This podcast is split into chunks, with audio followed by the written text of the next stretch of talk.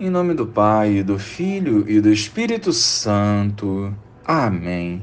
Bom dia, Jesus.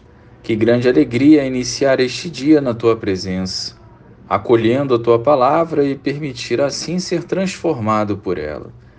Que o Espírito Santo nos inspire ações que edifiquem o vosso reino. Amém.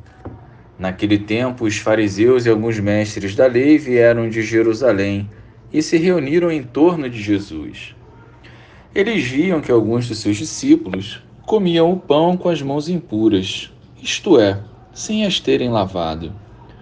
Com efeito, os fariseus e todos os judeus só comem depois de lavar bem as mãos, seguindo a tradição recebida dos antigos.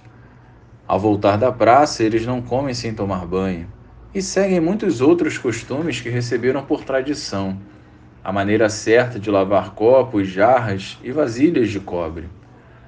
Os fariseus e os mestres da lei perguntaram então a Jesus: Por que os teus discípulos não seguem a tradição dos antigos, mas comem o pão sem lavar as mãos?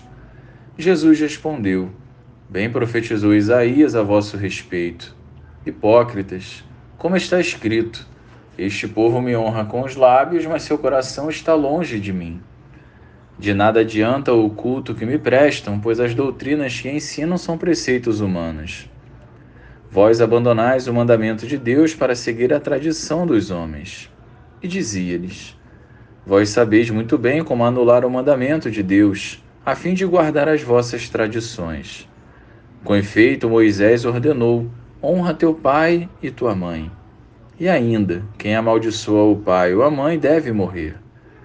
Mas vós ensinais que é lícito alguém dizer a seu pai e a sua mãe: O sustento que vós poderias receber de mim é corbã, isto é, consagrado a Deus. E essa pessoa fica dispensada de ajudar seu pai ou sua mãe. Assim vós esvaziais a palavra de Deus com a tradição que vós transmitis. E vós fazeis muitas outras coisas como estas.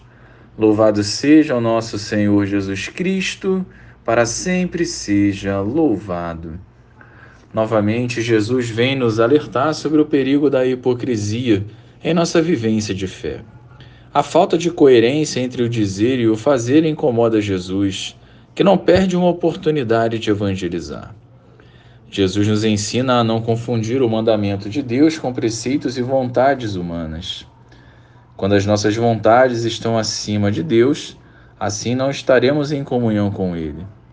Se por fora parecermos bons cristãos, é no nosso interior que Deus nos enxergará. Logo devemos cuidar do nosso coração e deixá-lo ser transformado pelo Senhor. A partir disso, daremos um testemunho coerente e assim atrairemos as pessoas para o reino dos céus. Os fariseus ostentavam aquilo que era externo, ao invés de ajudar as pessoas a se converterem jogavam também ainda mais fardos em seus ombros. Papa Francisco nos alerta que cada um de nós deve aprender a discernir aquilo que pode contaminar o coração, formando uma consciência reta e sensível, capaz de discernir qual é a vontade de Deus. Glória ao Pai, ao Filho ao Espírito Santo, como era no princípio, agora e sempre. Amém.